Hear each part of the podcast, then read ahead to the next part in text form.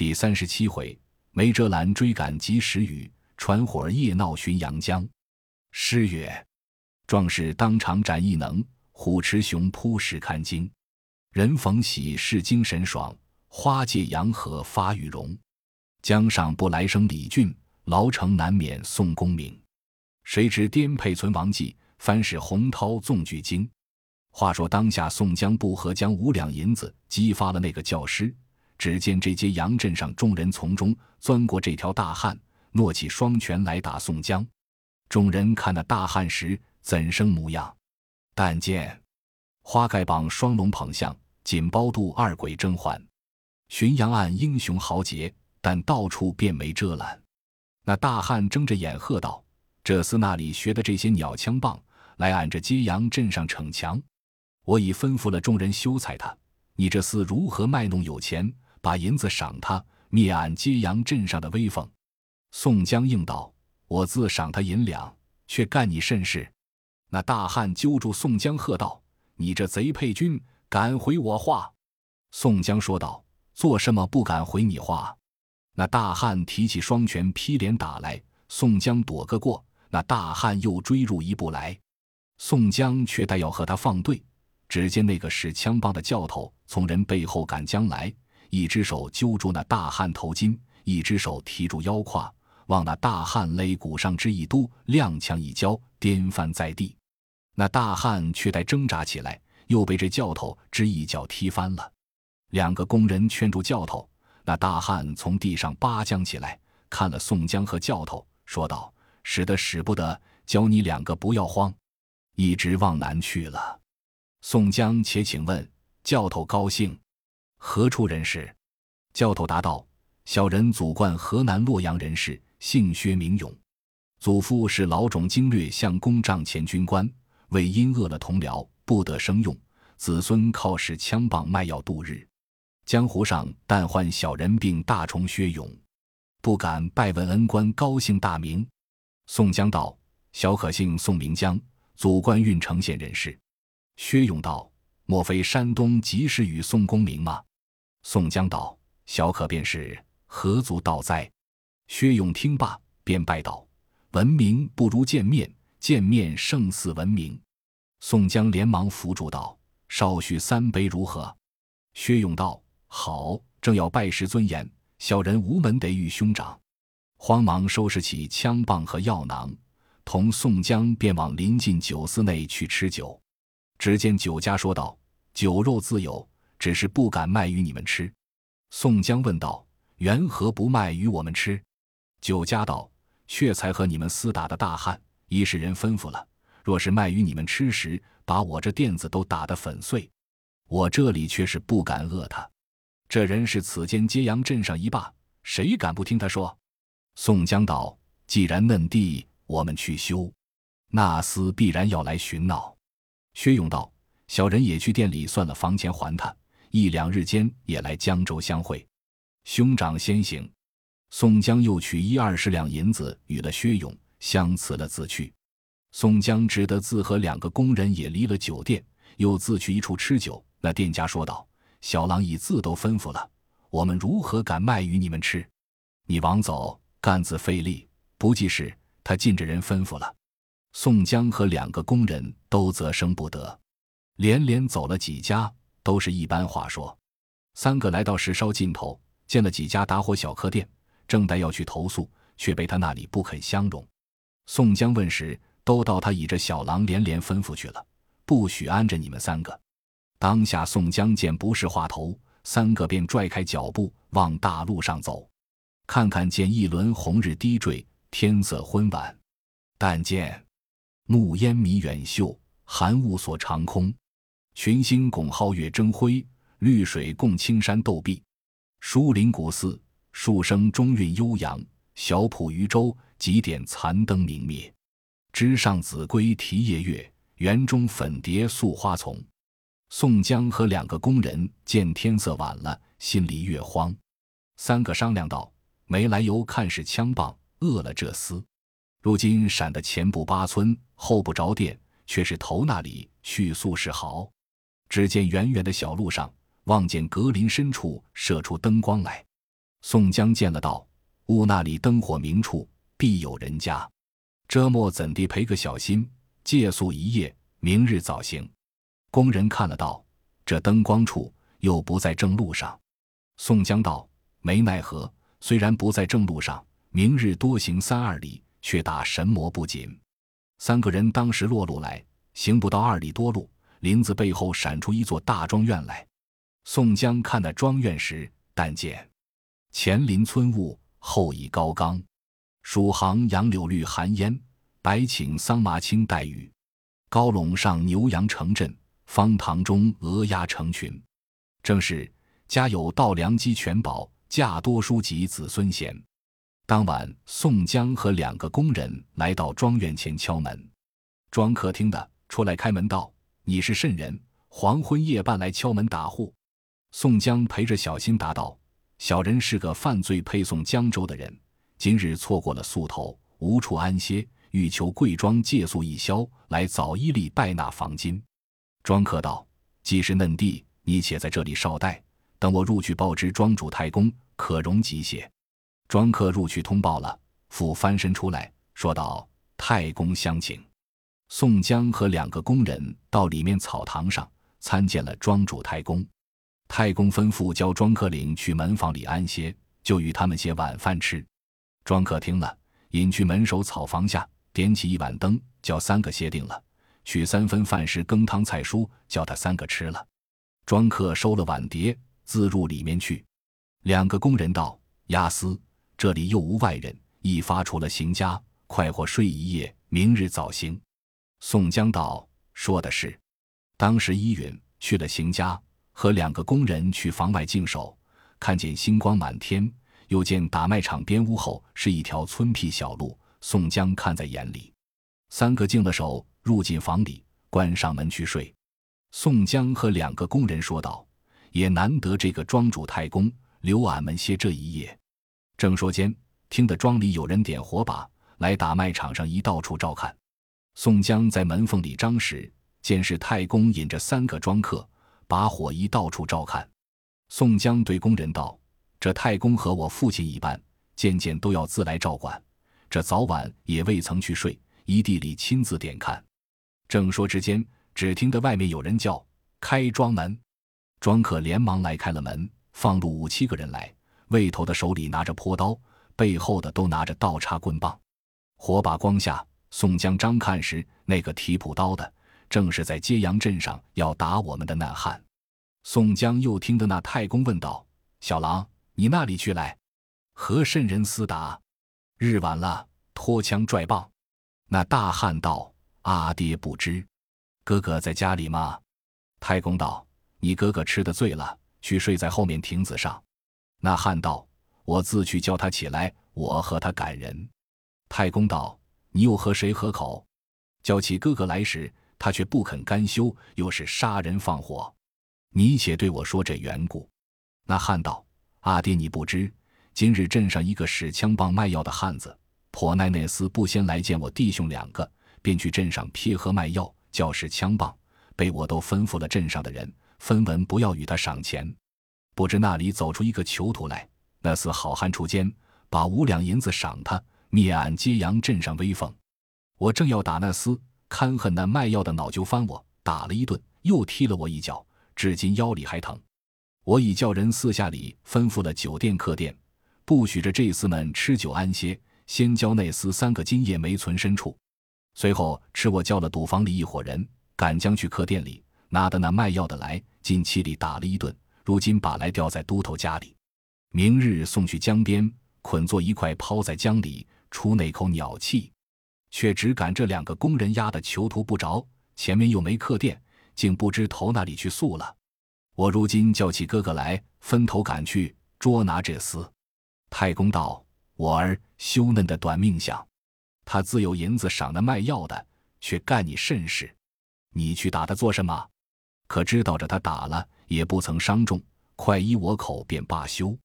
焦哥哥得知你吃人打了，他肯干罢，又是去害人性命。你我说，且去房里睡了，半夜三更莫去敲门打户，激恼村方，你也积些阴德。那汉不顾太公说，拿着坡刀进入庄内去了。太公随后也赶入去。宋江听罢，对工人说道：“这般不巧的事，怎生是好？却又撞在他家投宿。我们只一走了好，倘或这厮得知，必然吃他害了性命。便是太公不肯说破，庄客如何敢瞒，难以遮盖。”两个工人都道：“说的是。”事不宜迟，及早快走。宋江道：“我们休从大路出去，多开屋后一堵壁子出去。”两个工人挑了包裹，宋江自提了行家，便从房里挖开屋后一堵壁子。三个人便趁星月之下，往林木深处小路上只顾走。正是慌不择路，走了一个更次，望见前面满目芦花，一派大江，滔滔浪滚。正是来到浔阳江边，有诗为证：“撞入天罗地网来，宋江时简时堪哀。才离黑煞凶神难，又遇丧门白虎灾。只听得背后大叫：贼配军休走！火把乱鸣，风吹胡哨赶将来。宋江只叫的苦道：上苍救一救则个！三人躲在芦苇丛中，望后面时，那火把渐近。”三人心里越慌，脚高不低，在芦苇里撞。前面一看，不到天尽头，早到的近处。定目一观，看见大江拦截，侧边又是条阔港。宋江仰天叹道：“早知如此的苦，悔莫先知。只在梁山坡也罢。谁想直断送在这里，丧了残生。后面的正吹风胡哨赶来，前面又被大江阻挡。”宋江正在危急之际，只见芦苇丛中悄悄的忽然摇出一只船来。宋江见了，便叫艄公，且把船来救我们三个，俺与你十两银子。那艄公在船上问道：“你三个是什么人，却走在这里来？”宋江道：“背后有强人打劫，我们一昧的撞在这里。你快把船来渡我们，我与你些银两。”那艄公听得多与银两。把船便放拢，来到岸边，三个连忙跳下船去。一个工人便把包裹丢下舱里，一个工人便将水火棍舔开了船。那艄公一头搭上橹，一面听着包裹落舱有些好响声，心里暗喜欢，把橹一摇，那只小船早荡在江心里去。岸上那火赶来的人早赶到滩头，有十数个火把，围头两个大汉各挺着一条坡刀，随从有二十余人，各支枪棒。口里叫道：“你那艄公，快摇船拢来！”宋江和两个工人坐一块伏在船舱里，说道：“艄公却是不要拢船，我们自多与你些银子相谢。”那艄公点头，只不应岸上的人把船往上水咿咿呀呀摇将去。那岸上这伙人大喝道：“你那艄公不摇拢船来，教你都死！”那艄公冷笑几声，也不应。岸上那伙人又叫道：“你是那个艄公，直嫩大胆，不摇拢来。”那艄公冷笑应道：“老爷叫做张艄公，你不要咬我鸟。”岸上火把丛中那个长汉说道：“原来是张大哥，你见我弟兄两个吗？”那艄公应道：“我又不瞎，做什么不见你？”那长汉道：“你既见我时，且摇拢来和你说话。”那艄公道：“有话明朝来说。”趁船的要去的紧，那长汉道：“我弟兄两个正要捉着趁船的三个人。”那艄公道：“趁船的三个都是我家亲眷，衣食父母，请他归去吃碗板刀面了来。”那长汉道：“你且摇拢来，和你商量。”那艄公又道：“我的衣饭，到摇拢来把与你，倒乐意。”那长汉道：“张大哥，不是这般说，我弟兄只要捉着囚徒。”你且拢来，那艄公一头摇橹，一面说道：“我自好几日接的这个主顾，却是不摇拢来，倒吃你接了去。你两个只得休怪，改日相见。”宋江在船舱里悄悄地和两个工人说：“也难得这个艄公救了我们三个性命，又与他分说，不要忘了他恩德。却不是幸得这只船来渡了我们。却说那艄公摇开船去，离得江岸远了。”三个人在舱里望岸上时，火把也自去芦苇中明亮。宋江道：“惭愧，正是好人相逢，恶人远离，且得脱了这场灾难。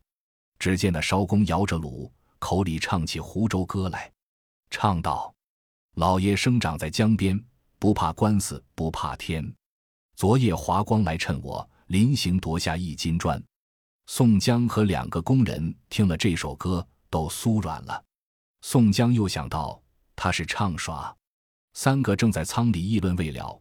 只见那艄公放下炉，说道：“你这个撮鸟！两个工人平日最会诈害做私商的人，今夜却撞在老爷手里。你三个却是要吃板刀面，却是要吃馄饨。”宋江道：“家长休要取笑，怎地换作板刀面？怎地是馄饨？”那艄公睁着眼道：“老爷和你耍甚鸟？若还要吃板刀面时，俺有一把颇锋也四块刀在这黄板底下，我不削三刀五刀，我只一刀一个，都剁你三个人下水去。你若要吃馄饨时，你三个快脱了衣裳，都赤条条的跳下江里自死。”宋江听罢，扯定两个工人说道：“却是苦也，正是福无双至，祸不单行。”那艄公喝道：“你三个好商量，快回我话。”宋江答道：“艄公不知，我们也是没奈何犯下了罪，叠配江州的人，你如何可怜见？饶了我三个。”那艄公喝道：“你说什么闲话？饶你三个，我半个也不饶你。老爷唤作有名的狗脸张爹爹，来也不认得爷，去也不认得娘，你便都闭了鸟嘴，快下水里去。”宋江又求告道：“我们都把包裹内金银财帛、衣服等项尽数于你，只饶了我三人性命。”那艄公便去黄板底下摸出那把明晃黄板刀来，大喝道：“你三个要怎的？”宋江仰天叹道：“为因我不敬天地，不孝父母，犯下罪责，连累了你两个。”那两个工人也扯住宋江道：“亚斯，罢罢，我们三个一处死休。”那艄公又喝道：“你三个好好快脱了衣裳，便跳下江里去。跳便跳，不跳时，老爷便堕下水里去。”宋江和那两个工人抱作一块，恰待要跳水，只见江面上咿咿呀呀鲁声响。宋江探头看时，一只快船飞也似从上水头摇江下来，船上有三个人，一条大汉手里横着拖叉立在船头上，梢头两个后生摇着两把快橹。星光之下，走到面前，那船头上横插的大汉便喝道：“前面是什么艄公，敢在当港行事？船里货物，见者有份。”这船艄公回头看了，慌忙应道：“原来却是李大哥，我只道是谁来。大哥又去做买卖，只是不曾带且兄弟。”大汉道：“是张大哥，你在这里又弄得一手，船里什么行货？有些油水吗？”艄公答道：“教你得知好笑，我这几日没道路，又赌输了，没一文。正在沙滩上闷坐，岸上一伙人赶着三头行货来我船里，却是鸟两个工人，解一个黑矮囚徒，正不知是那里人。他说道：叠配江州来的，却又向上不带行家。赶来的岸上那伙人，却是镇上穆家哥两个，定要讨他。我见有些油水吃，我不还他。”船上那大汉道：“多，莫不是我哥哥宋公明？”宋江听得声音私熟，便舱里叫道：“船上好汉是谁？”就宋江则个。那大汉失惊道：“真个是我哥哥，早不做出来。”宋江钻出船上来看时，星光明亮。那立在船头上的大汉不是别人，正是家住浔阳江浦上，最称豪杰英雄。眉浓眼大，面皮红，髭须垂铁线，羽化若铜钟。凛凛身躯长八尺，能挥利剑双锋，冲波越浪立奇功。泸州生李俊，绰号混江龙。那船头上立的大汉，正是混江龙李俊。背后船梢上两个摇橹的，一个是出洞蛟童威，一个是翻江甚同猛。这李俊听的是宋公明，便跳过船来。口里叫苦道：“哥哥惊恐，若是小弟来的迟了些个，误了仁兄性命。今日天使李俊在家坐立不安，照传出来江里感谢私言，不想又遇着哥哥在此受难。”那艄公呆了半晌，作声不得，方才问道：“李大哥，这黑汉便是山东及时雨宋公明吗？”李俊道：“可知是理。”那艄公便拜道：“我那也。你何不早通个大名，省得着我做出歹事来，争先伤了人兄。”宋江问李俊道：“这个好汉是谁？高姓何名？”李俊道：“哥哥不知，这个好汉却是小弟结义的兄弟，原是小姑山下人士，姓张名恒，绰号船火，专在此寻阳江，做这件稳善的道路。”宋江和两个工人都笑起来。当时两只船并着摇奔滩边来，揽了船，仓里扶宋江并两个工人上岸。李俊又与张衡说道：“兄弟，我常和你说，天下义事，只除非山东及时雨运成宋押司。今日你可仔细认看。”张衡扑翻身，又在沙滩上拜道：“望哥哥恕兄弟罪过。”宋江看那张衡时，但见七尺身躯三角眼。黄然赤发红睛，浔阳江上有声名，冲波如水怪，月浪似飞鲸，恶水狂风都不惧，蛟龙见处魂惊，天差裂速害生灵。小孤山下住，传火号张衡。那艄公传火张衡拜罢，问道：“义士哥哥为何事配来此间？”李俊便把宋江犯罪的事说了，近来叠配江州。张衡听了，说道。好叫哥哥得知，小弟一母所生的亲弟兄两个，长得便是小弟。我有个兄弟，却又了得，浑身雪练，也似一身白肉，得四五十里水面，水底下浮得七日七夜，水里行医似一根白条，更兼一身好武艺，因此人起他一个名，唤作浪里白条张顺。当初我弟兄两个只在扬子江边做一件一本分的道路。宋江道：“愿闻则个。”张衡道。我弟兄两个，但赌输了时，我便先驾一只船渡在江边静处做私渡。有那一等客人贪省惯摆钱的，又要快，便来下我船。等船里都坐满了，却叫兄弟张顺也扮作单身客人，背着一个大包也来趁船。我把船摇到半江里，歇了橹，抛了钉，插一把板刀，却讨船钱。本合五百足钱一个人，我便定要他三贯。却先问兄弟讨起，叫他假意不肯还我，我便把他来起手，一手揪住他头，一手提定腰胯，扑通的窜下江里。抬头定要三贯，一个个都惊得呆了，拔出来不叠，都敛得足了，却送他到僻静处上岸。我那兄弟自从水底下走过对岸，等没了人，却与兄弟分钱去赌。那时我两个只靠这件道路过日。宋江道。可知江边多有主顾来寻你私渡，李俊等都笑起来。张衡又道：“如今我弟兄两个都改了业，我便只在这浔阳江里做些私商。兄弟张顺他却如今自在江州做卖鱼牙子。如今哥哥去时，小弟寄一封书去，只是不识字，写不得。”李俊道：“我们都去村里央个门管先生来写，留下童威、童猛看了船。”三个人跟了李俊、张衡，五个人投村里来，走不过半里路，看见火把还在岸上明亮。张衡说道：“他弟兄两个还未归去。”李俊道：“你说误谁弟兄两个？”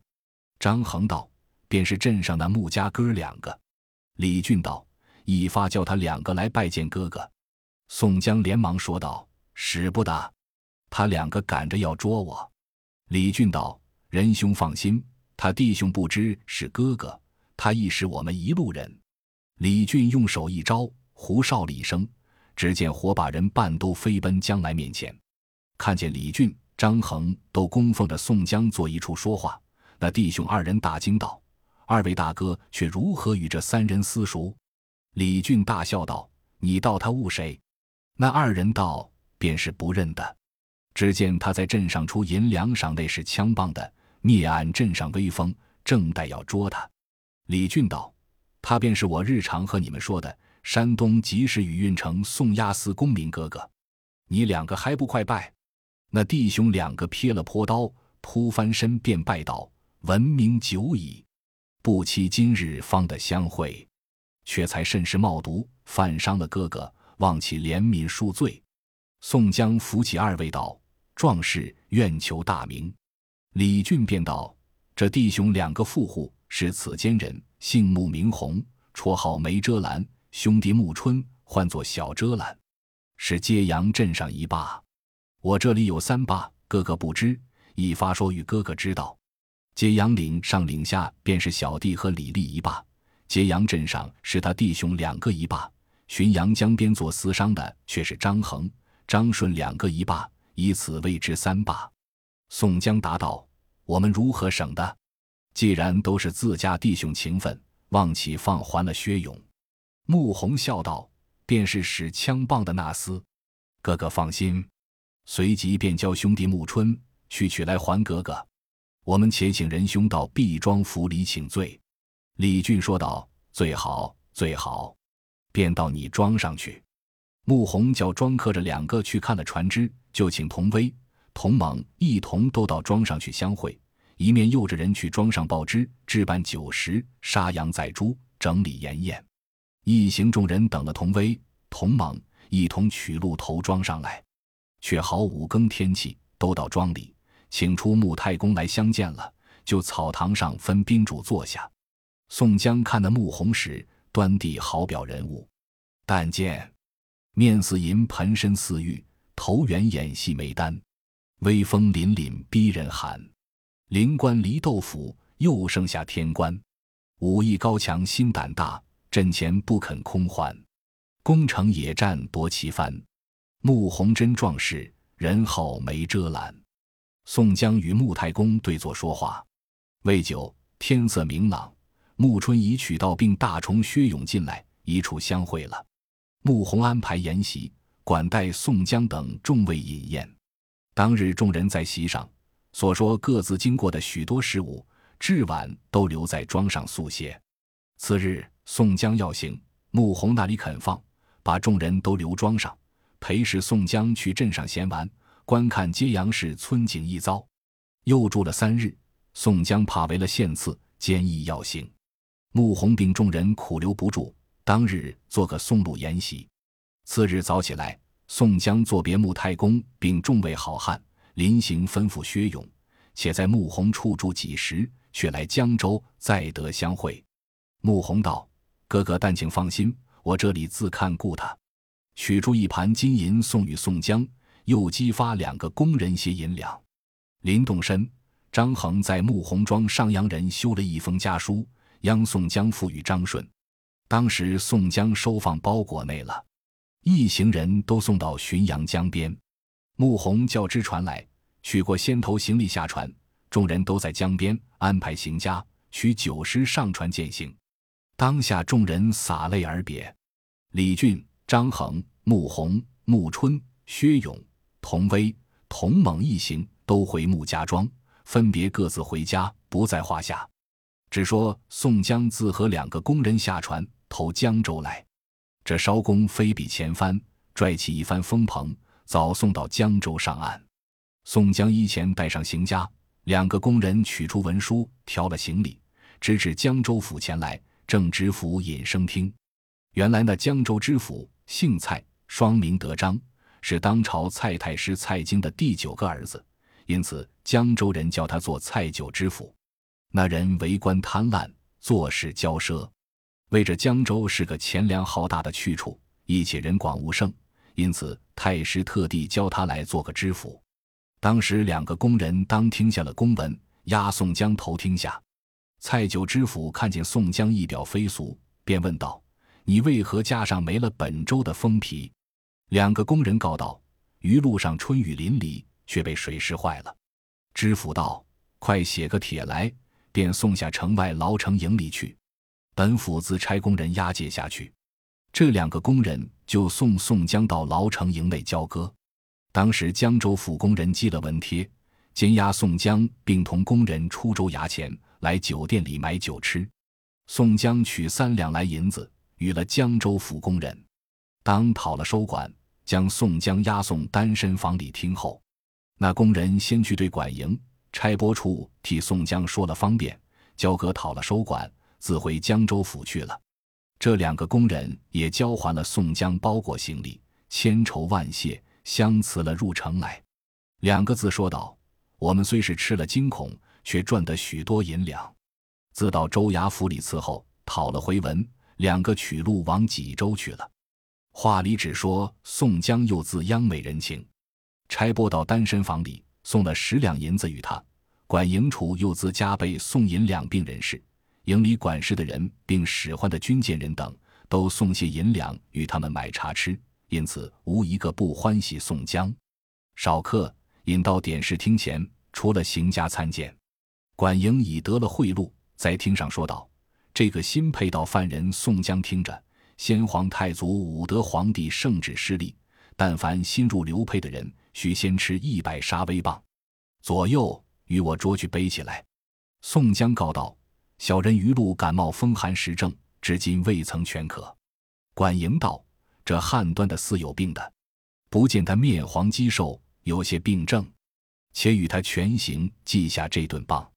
此人既是县吏出身，这他本营超市房做个超市。”就实立了文案，便叫发去超市。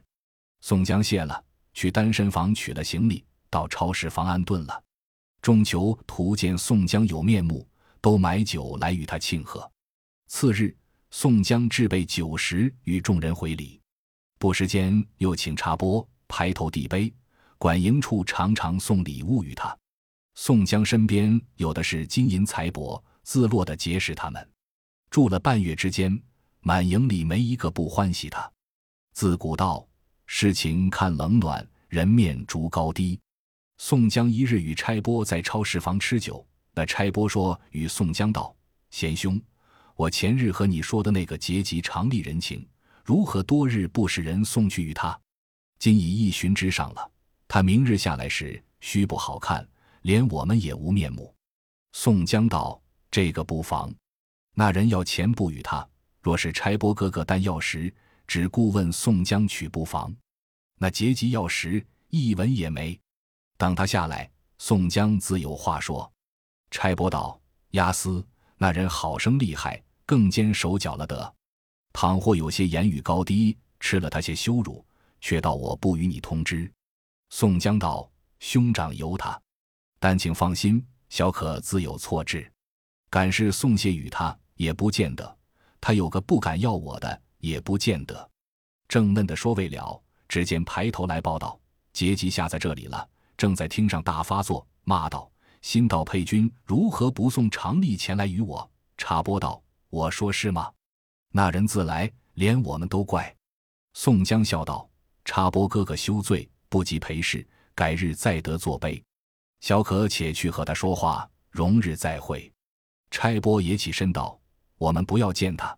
宋江别了差拨，离了超市房，自来点视厅上见着结集。